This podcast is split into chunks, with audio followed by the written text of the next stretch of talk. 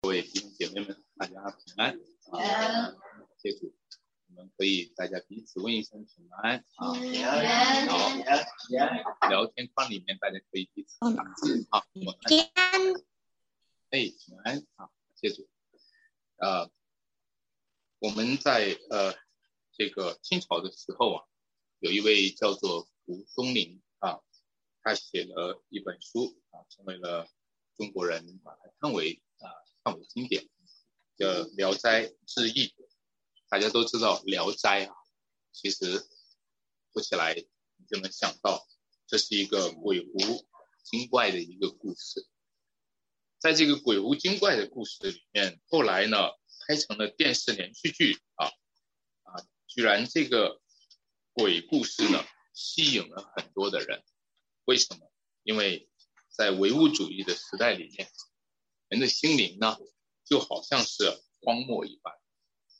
在唯物主义的时代里面，人心里面会情不自禁的来打开啊，情不自禁的来偷偷的来窥探一个属灵世界的窗口。《聊斋》里面他的描述呀，总是描述到那些鬼是拟人化。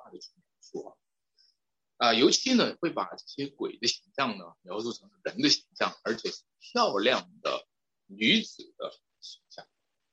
所以他在电视剧的主题曲里面呢有一个歌词啊，那个歌词啊引发人深思哈。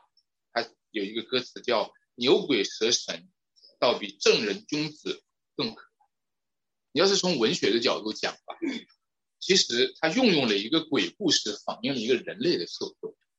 他的意思就是说，一个有罪的人组成的一个社会哈，他不但没有彰显了上帝的形象，他反而到越来越像鬼的世界。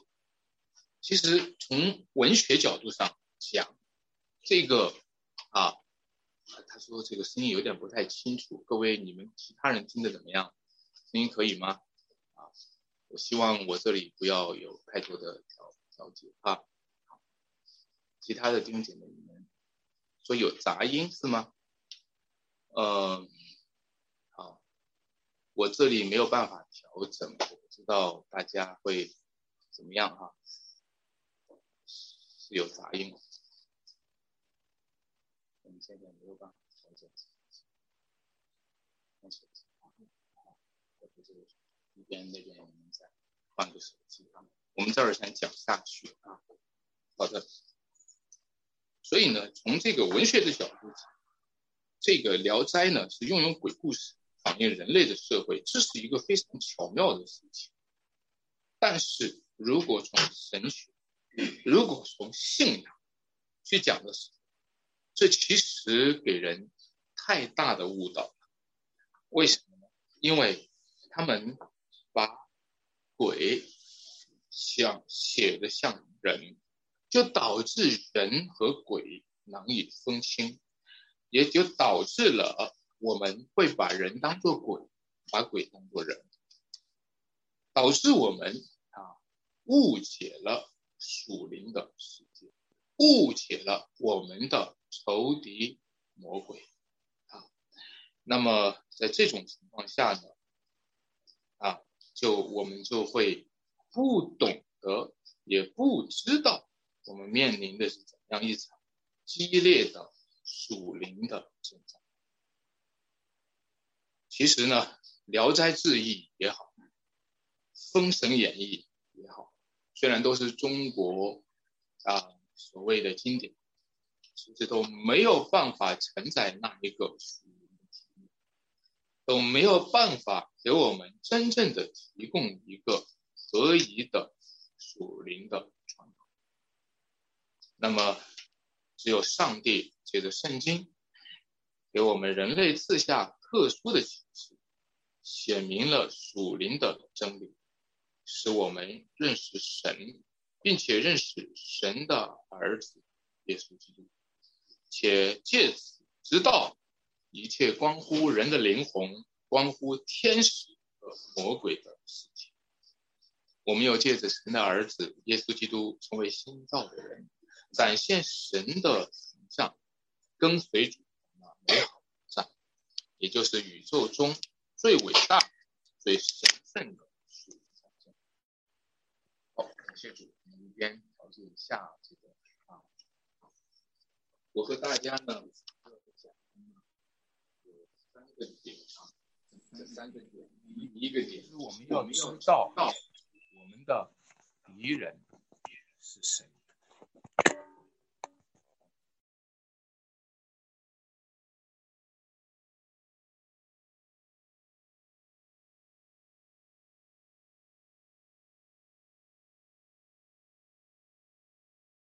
我们需要知道我们所信的神是谁，我们也需要知道我们神的仇敌是谁。我们需要知道我们主耶稣基督是谁，也需要知道抵挡主耶稣基督的敌基督是谁。上帝是个灵，我们需要知道他是灵，所以拜他的人就用心灵和诚实来拜他，因为知道他是灵。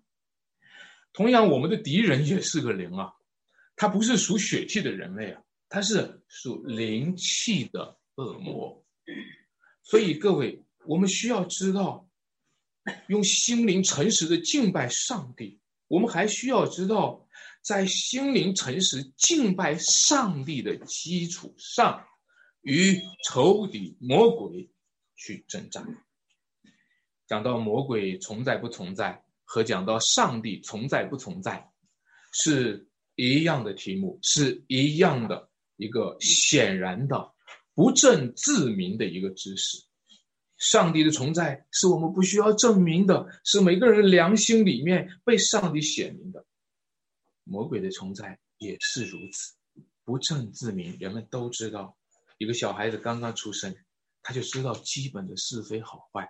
一个小孩子刚刚出生，其实他还知道一个比是非好坏好比是非好坏还更为隐藏的知识。一个小孩从小就知道他爱什么，从小就知道他怕什么。一个小孩从小就知道光明就给他照亮了，不害怕了。一个小孩从小就知道黑暗，他就害怕。为什么？为什么一个小孩没有人告诉他什么，他都能够知道爱和怕、光明和黑暗？其实他就知道这背后有一个隐藏的树林的知识，那就是关乎上帝和魔鬼，那就是关乎天堂和地狱。其实这个基本的知识，它成为我们每个人认识这个世界的基本的格局。它成为我们一个属灵的基本世界观，它也成为我们的一个属灵知识，并且奠定了良心的知识。但是我们的问题是，常常把这个基本的格局给搞错了。我们在人和人之间有矛盾，就把人与人之间变成了神与鬼之间的格局了。我们常常把人和人的矛盾是一个相对的矛盾，变成了一个绝对的征战。我们结果就把朋友当做敌人，把敌人当做朋友。假如我们和弟兄姐妹们之间有矛盾，其实是我们把世界的格局给搞错了。因为我把我和他之间的对立当做了神和魔鬼之间的对立。后来发现我们自己也是罪人，也常常被魔鬼利用。中国人把外国人叫做洋鬼子。同样是把格局给搞错了，因为我们把外国人叫洋鬼子，就是把我们中国人当做当做神，把外国人当做鬼。后来发现，我们中国人也会压迫我们中国人，也同样的会被魔鬼利用，也同样的会犯很多的罪。各位，我们征战的敌人是谁？是魔鬼，是魔鬼统领的黑暗世界。其他的敌人都是相对的。但唯有我们和魔鬼的征战是绝对的，因为神是绝对的善，魔鬼是绝对的恶，两者之间的征战是绝对的征战。但我们却常常把绝对的征战相对化，又把相对的征战绝对化。有时候我们会以为哈，与魔鬼征战就是个别性的赶鬼事件，因为在福音书里面常常讲到赶鬼，对吧？也有我们基督徒的这个宗教信仰的经验当中会经验到某人被鬼附，然后赶鬼的事情。有时候我们会把这就是叫做属灵征战，局限在这样的一个赶鬼事件上。想想那些鬼不过是一些小鬼头，好像《聊斋》当中描述的那些鬼都见不得光，只能在黑夜活动。一般公鸡一叫的时候，天快亮了，他就必须走。但是如果有一天你发现魔鬼在光天化日之下为所欲为，你就感觉到很失落。你就感觉到很无助，你就感觉到啊，世风之下，烈日炎炎，但是人居然敢如此的胡作非为。你在这个时候，甚至不单是失落，不单是无助，甚至是举手投降。我们严重的低估了魔鬼的权势有多大。就像这段经文描述的，魔鬼是什么？第十二节说，他是那执政的。掌权的，管辖着幽暗世界的各位，我们严重的低估了魔鬼的权势，不只是个体性的，而且是国度性的。我们严重的低估了魔鬼有他的一个国存在，这个国是一个体系，是一个系统性的一个力量。所以，要抵挡魔鬼，我们必须依靠。上帝的国却与魔鬼的国去挣扎，在一个受逼迫的环境里面，地上的国家常常会逼迫教会，他们常常会当心上帝的国会给他们的国带来威胁，于是他们就会把牧师抓起来，定他一个罪名叫煽动颠覆。其实，他忽略了撒旦的国才是煽动。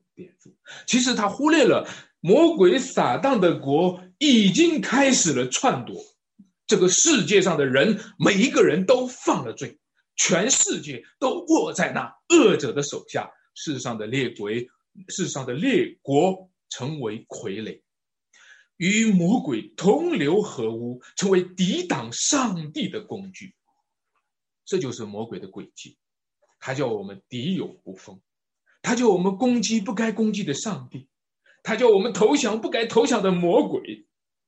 最终有一天，上帝的国度要降临，他驾云降临，众目都要看见他，地上的望族都要因他哀哭，因为我们与魔鬼一同抵挡上帝，与魔鬼一同抵挡基督，与魔鬼一同面对上帝的审判。也就与魔鬼一同灭亡，一同丢在永永远远的硫磺火湖里。各位，我们的敌人是谁呀？是魔鬼，是那空中树灵气的恶魔，仇敌魔鬼，如同吼叫的狮子，遍地游行，寻找可通吃的人。仇敌魔鬼又如同那七头十角、面目狰狞的巨型的怪兽。作为神的儿女，恰恰要更多的在神的恩典中，要与神和好，要与人和好，要与弟兄与姐妹们和好，扎好马步，站稳根基，靠主的大能与魔鬼征战。如果我们不肯与神和好，我们不肯与人和好，我们不肯与弟兄姐妹和好，就是中了魔鬼的。轨迹，因为这样就是把征战的力量消耗在弟兄姐妹之间，却在与魔鬼的征战方面呢跌倒了、失败了，甚至沦为了魔鬼的俘虏和工具。我讲第二个点，我们知道了我们敌人是谁，对吧？我们再要知道我们的。装备是什么？在这场属灵的征战当中，很多人都会懒于参战，而懒于装备，不愿意学习，不愿意祷告，不愿意坚守主日的崇拜，不愿意参与所有在主里成长的机会，很满足，我就做个基督徒就好啦，我只要能得救就好啦。甚至他们会很属灵地应用一个属圣经上的大卫作为他的论据，因为大家知道大卫打仗的时候也没有穿穿军装，和歌利亚去打仗的时候，扫罗要给他穿，对吧？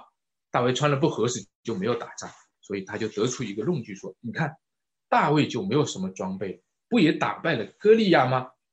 这就说明穿戴属灵军装，穿戴军装不重要吗？各位。你讲错了，恰恰相反，你知道为什么大卫没有穿戴军装也能够打败歌利亚呢？你知道为什么吗？是因为他穿戴着属灵的军装，是因为他穿戴着上帝所赐的全副军装，是因为他在内在里面穿戴着一个强大的军装。他对歌利亚说：“你是靠着刀枪剑戟来征战的。”我是靠着耶和华的名征战，上帝就是他的军装，他从来就穿戴着上帝作为他的军装，他从来就是以耶和华为他的山寨，为他的避难所，他用信心投靠耶和华。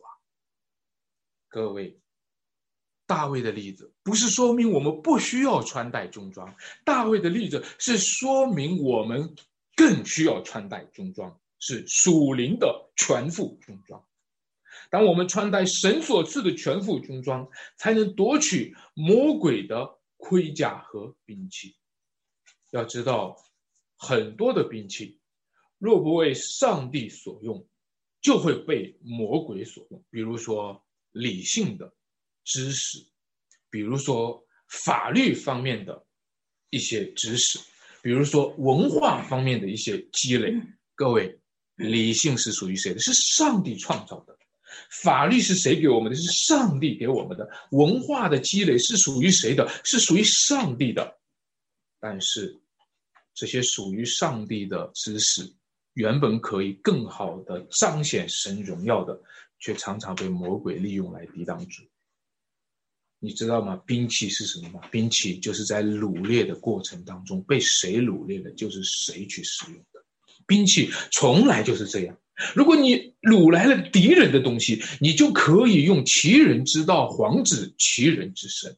但是遗憾的是，我们这些基督徒常常没有靠着主进入文化掳文化的领域去掳掠仇敌。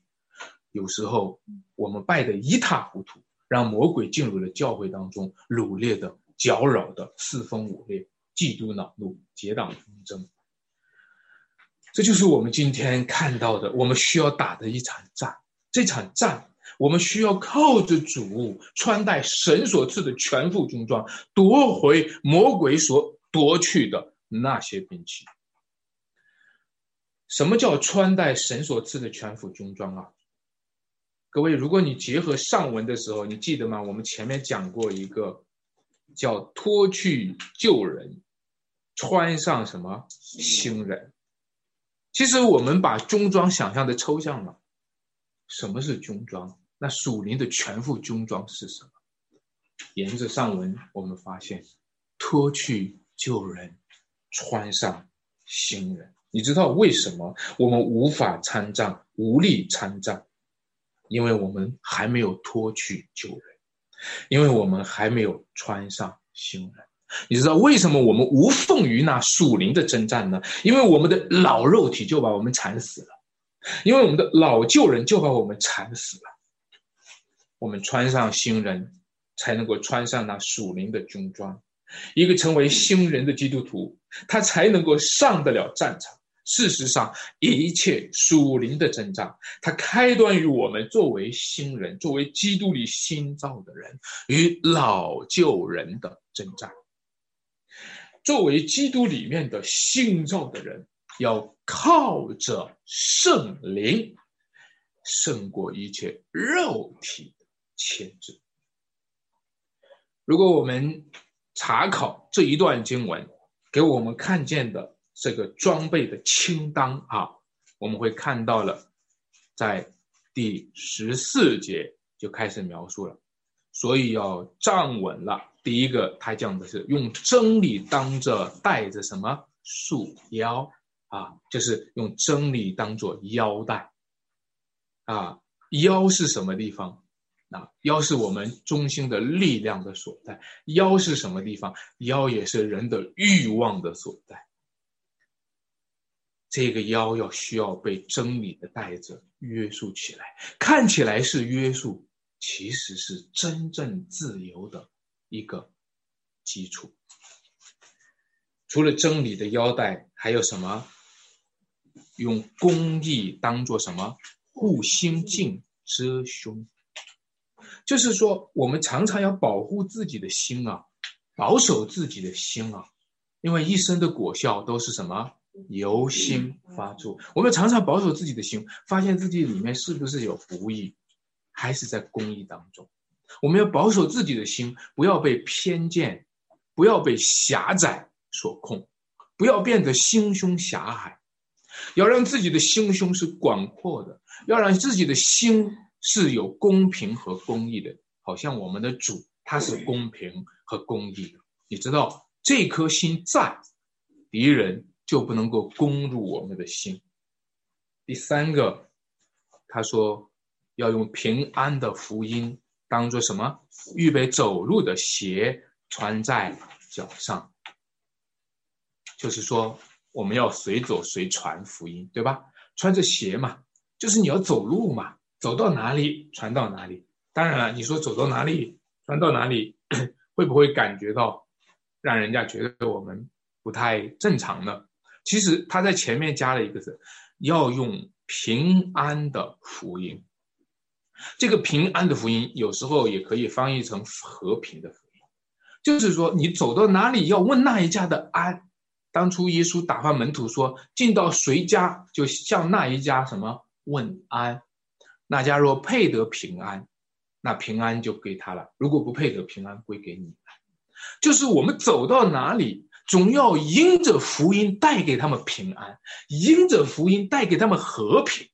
因着福音带给他们祝福，走到哪里，因着我们分享的福音带给他们一种奇妙的、从来没有经历过的神的恩典。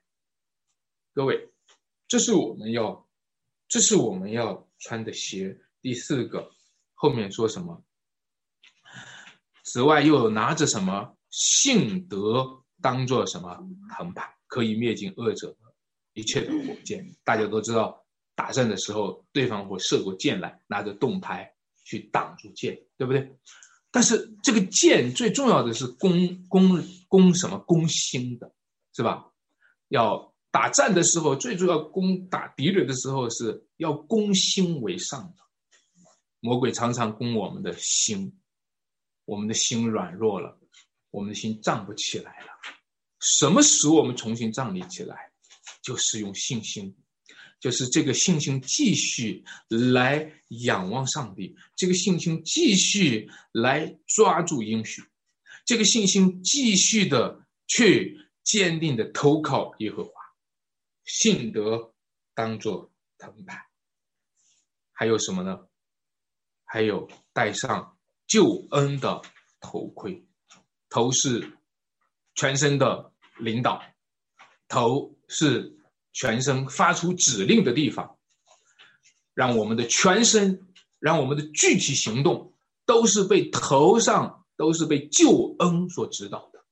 这一生当中，我们所做的每一件事情，要让救恩指导我们。我们是蒙了拯救、蒙了恩典的人。最后说要用什么？要拿着什么圣明的宝剑，就是神的道。神的道是很奇妙的。神道是圣灵的宝剑，你看到圣灵的工作哈，它并不是脱开神的道，而圣灵的工作，它就是用神的道来攻破敌人。请留意，前面那些武器都是防守性的，而这一个武器是什么？攻击性的。前面那些武器都是防备魔鬼的攻击的，而这一个武器是可以攻击魔鬼的，是可以攻破一切至高之事，攻破一切人的骄傲。所以各位，我们需要神的道，我们需要被神的道装备起来，这样我们才能够打仗。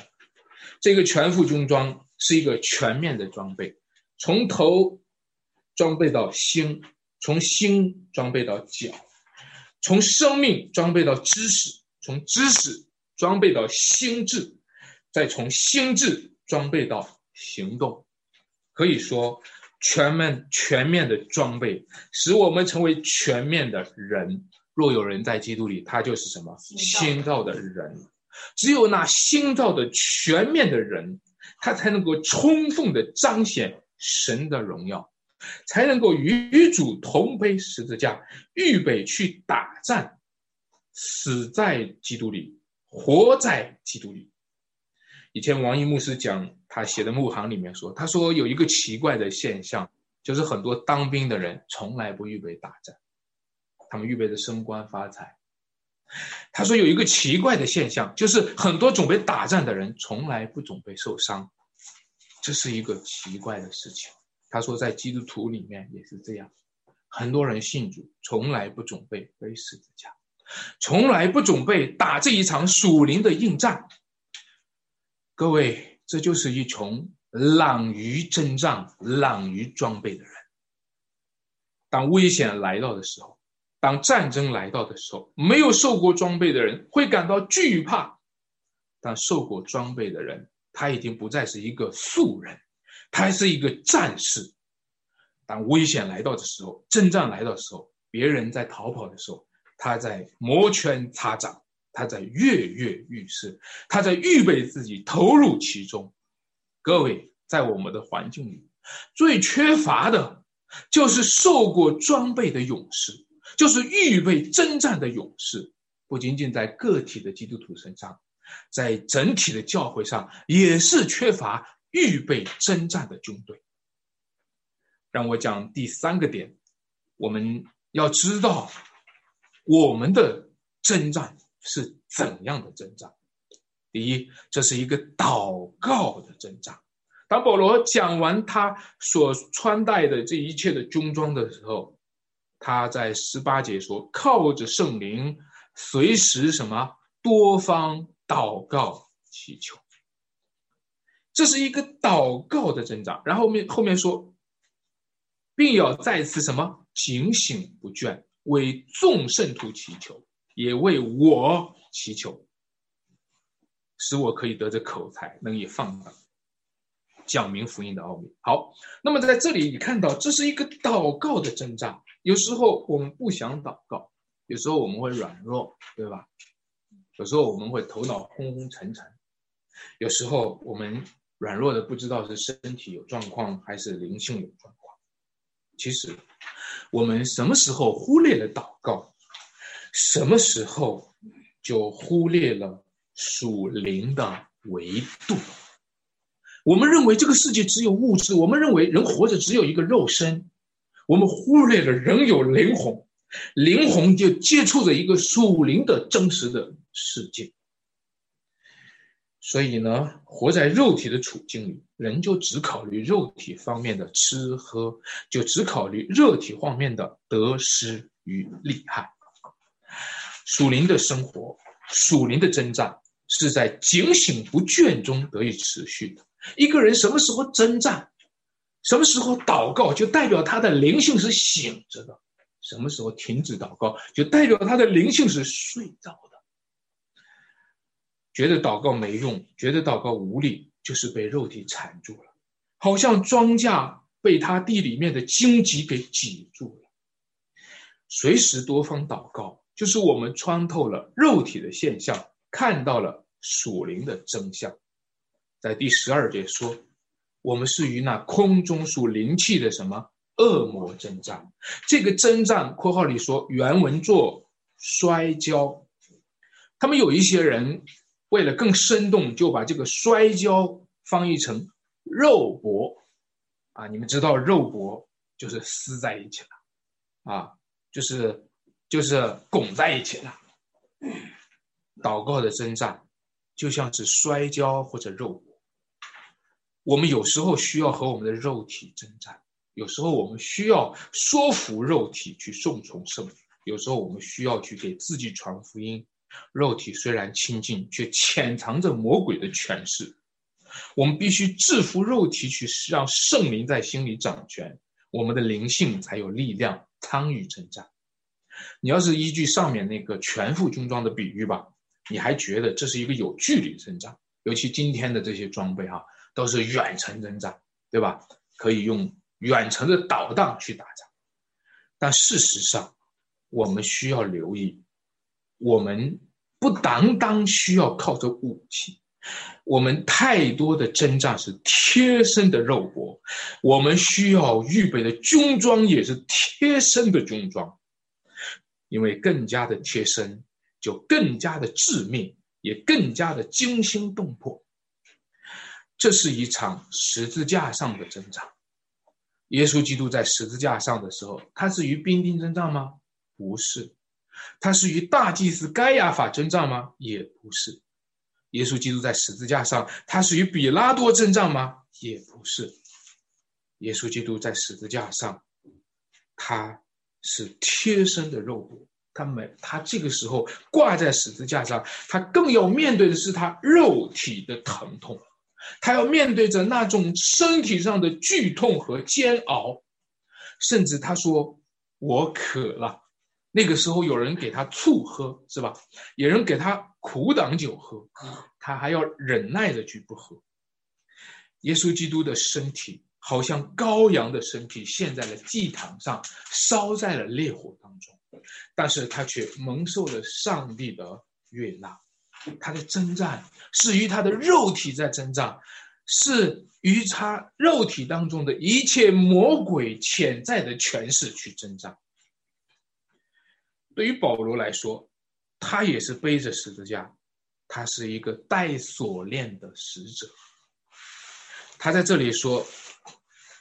他说：“我为这福音的奥秘做了带锁链的使者。”他说：“你们要为我祷告，使我照着当今的本分放胆讲。”保罗也是背着十字架，保罗也是带着锁链，保罗却要开口讲明福音的奥秘。